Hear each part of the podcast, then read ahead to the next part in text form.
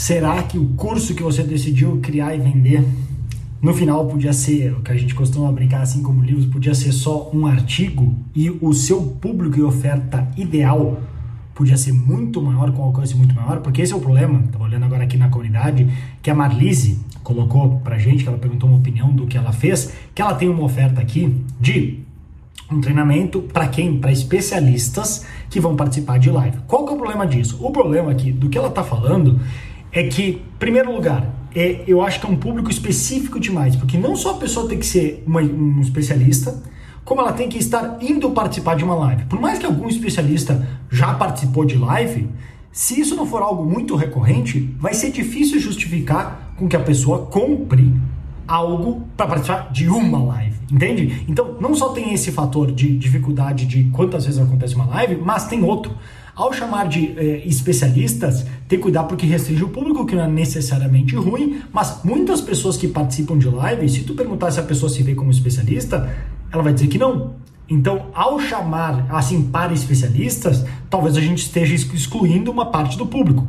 Como eu falei, não que isso necessariamente seja ruim, é só para ter a consciência disso, de que público e como está focando, para ter cuidado. Às vezes assim tem uma questão de, digamos, de autoestima de como a pessoa se vê. Então, nesse caso aqui, no caso dela, se é para falar alguma coisa no sentido de oratória e falar em público e expressão, é, talvez isso, esse tema específico de lives seria melhor como um artigo ou algo rápido, porque me parece nichado e específico demais para se tornar um curso completo que vai se tornar uma oferta e todo o trabalho que isso envolve para vender para as pessoas.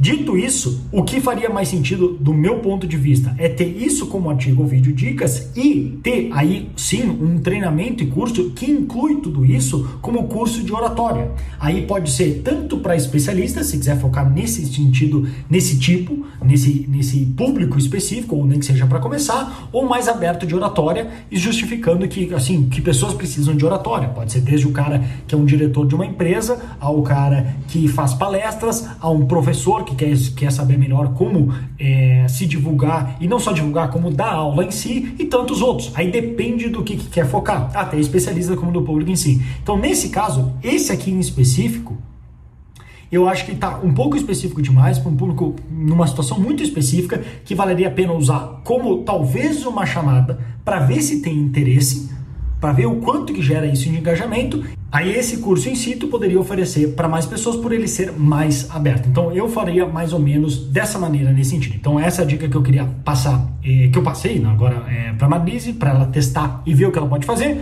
Se você quiser saber mais sobre a nossa comunidade e participar de um workshop online gratuito de marketing, dá uma olhada no link que tem aqui abaixo ou, ou visita brunopsinini.com, que lá você pode participar com mais algumas dicas aí para ajudar você, beleza? Vou ficar por aqui, grande abraço e até mais.